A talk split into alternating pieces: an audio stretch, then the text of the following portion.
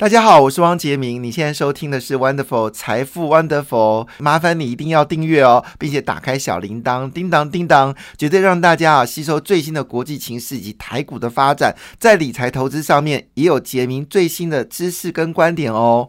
哇，昨天昨天的美台台湾股市真的很惊险呢，尤其是在大概呃九点左右、九点半的时候，接近十点的时候，当时一度以为台股就要破底哦，那时候直接股市台股呢直接杀到一万五千。三百点哦，市场非常焦虑，就分两波段拉高哦，最后收小红，收了三点九个三点九点哦，哎，不要小看这三点九点呢，其实是三点九点是非常重要的一个讯号，而且成交量是两千一百八十二亿元呢，这个量也是大量的，所以在昨天呢，其实多空交交战呢非常的剧烈。那据媒体的说法是说，昨天呢，事实上有个隐藏的这个呃。看不见的手呢，先拉期货再拉现货，那是高手出招。那先把这个呃期货呢拉成正价差哦，然后接着现货再拉高哦。那虽然尾盘还是有点小跌哦，但是最后呢还是收涨了三点九点哦。那么当然呃四月就要结束了，那么四月剩下两天的一个交易日，好进入到五月份，五月份就要公布四月份的营收了。好，那大家都关心四月份营收有没有机会比三月份稍微好一点点哦？那么市场都希望早一点见到库存。修正能够结束。好，那在昨天呢？其实除了我们说这些呃比较特殊的呃这个改变之外呢，其实昨天一档股票变化非常剧烈，叫贝利。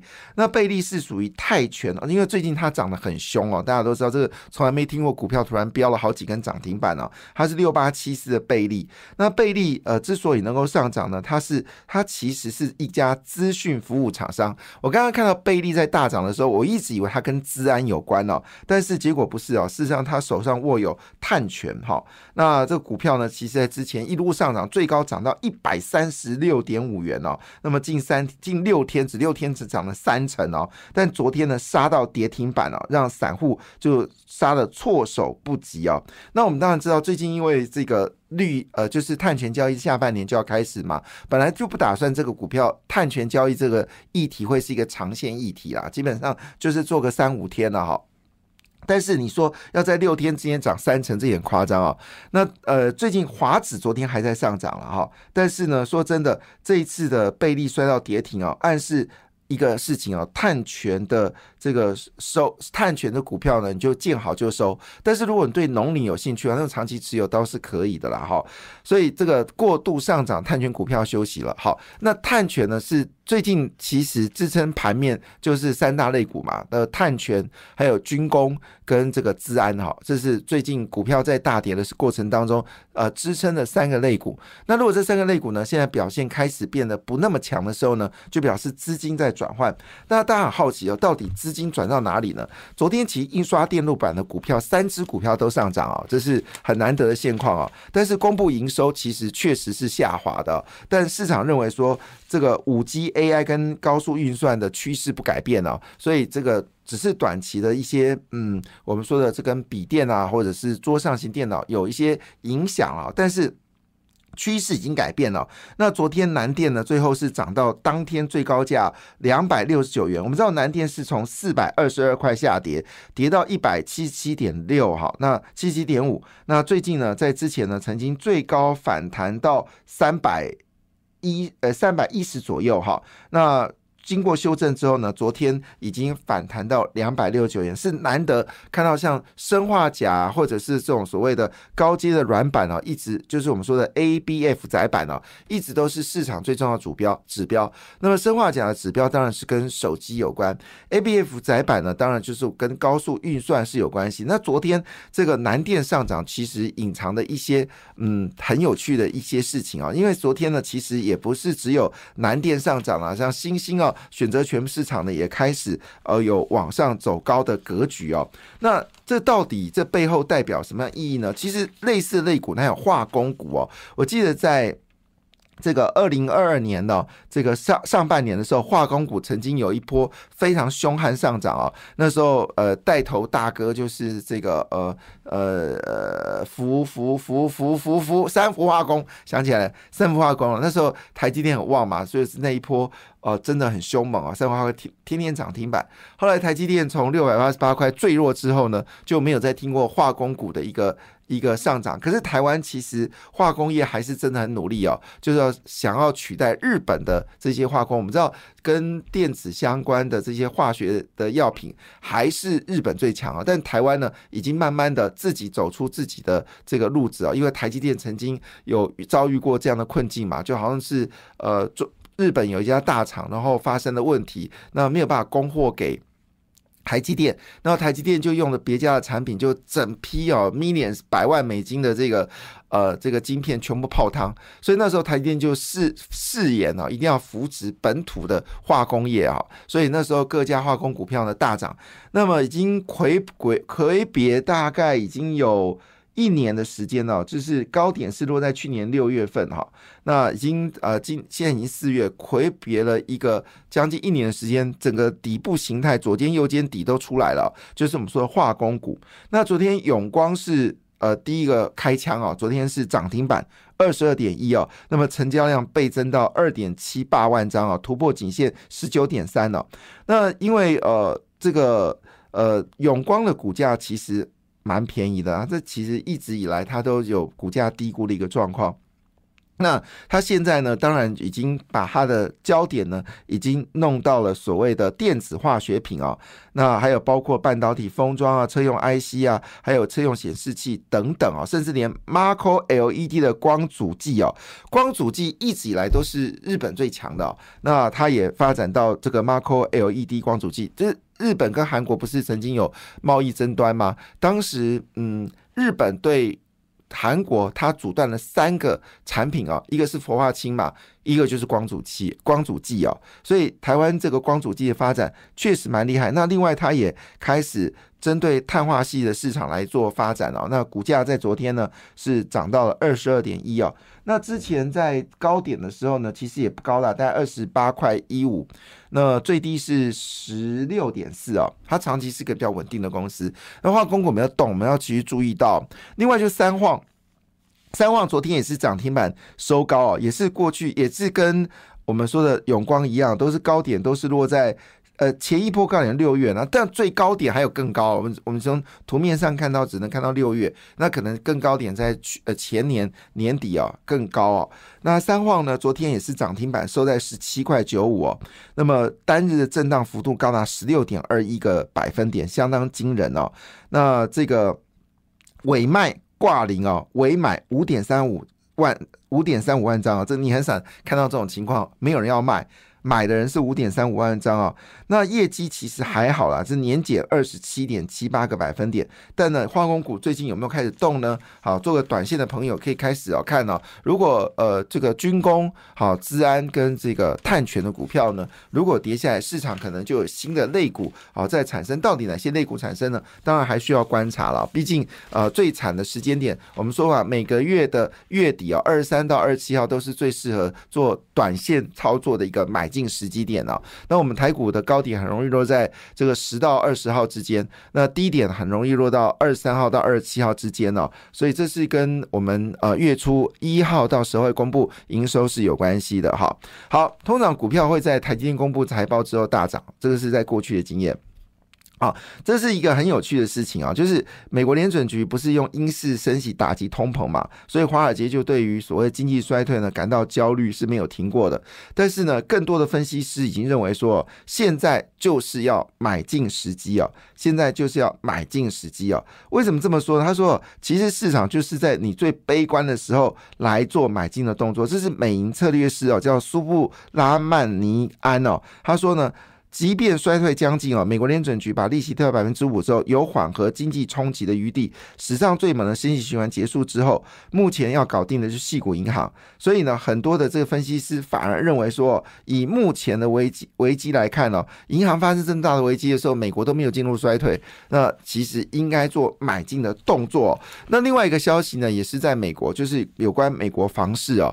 那他题外话了哈，我们不是打房打房吗？打房打到最后呢，其实。还是打出了更多地方的房价是创新高了，包括新竹市跟台中市哦。那么现在都有部分地方呢，打房完之后呢，房价逆势大涨十个百分点哦。所以这个 永远很难去做说明，到底打房打的有没有效。所以呃。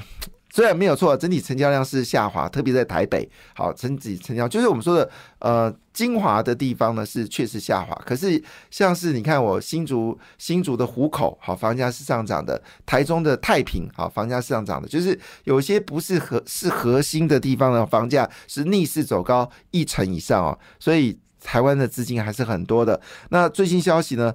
利率涨到了百分之五的时候，美国房地产应该是垮掉了。但是呢，最新消息哦，美国三月新屋销售呢创了一年高点哦。那么大大摩认为哦，有助于经济软着陆，避避开衰退哦。所以有人是看到衰退。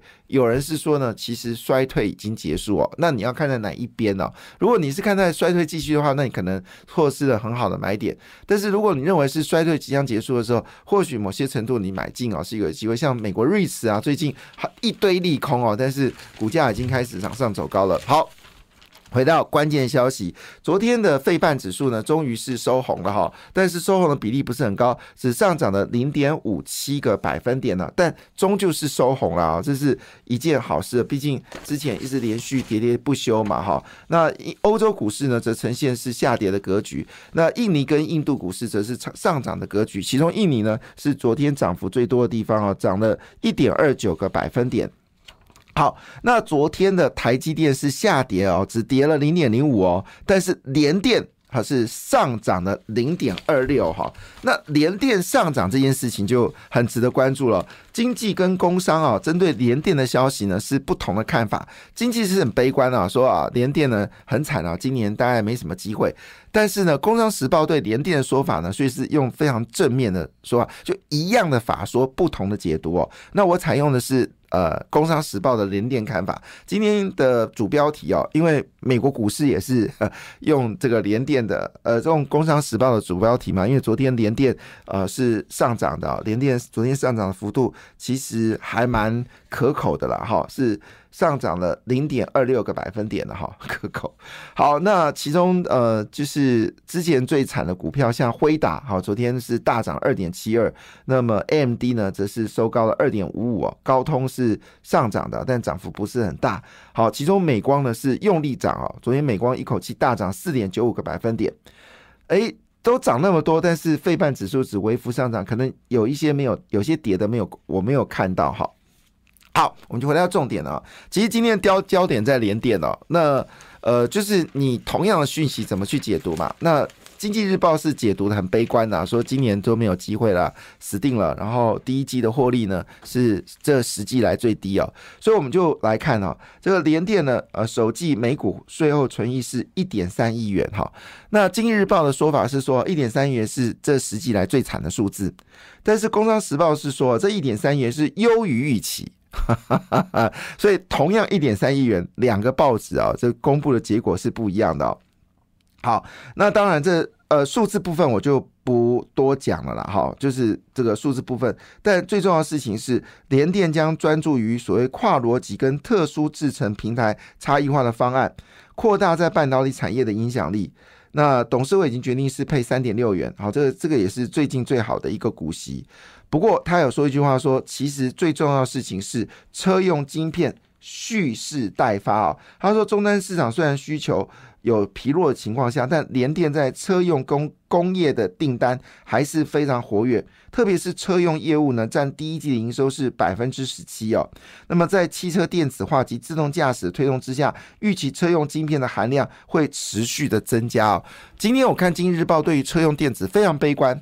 但是《工商时报》对车用电子非常乐观，那你要听哪一个呢？我们来看一下，《工商时报》特别提到一件事情哦，是全球电动车销售量呢，呃，这个呃呃联电呃呃经济说经济日报说法是两成，啊是两成，但是呢，《工商时报》的说法是三成五，好，这就两个报纸内容完全是不一样的哈。那呃，但是我们来看一下，那么到底呃就是。呃，《工商时报》用的资料是什么呢？《工商时报》用的是国际能源总署 IEA 在二十六号所发布的报告显示，今年全球电动车销量比去年成长三十五个百分点，接近到呃一千四百万辆，拿下全球汽车市场的五分之一的比重哦。所以经济日报也没错，经济日报说两成，好，占所有的汽车销售是两成，好，这个没有说错。但是呢，呃。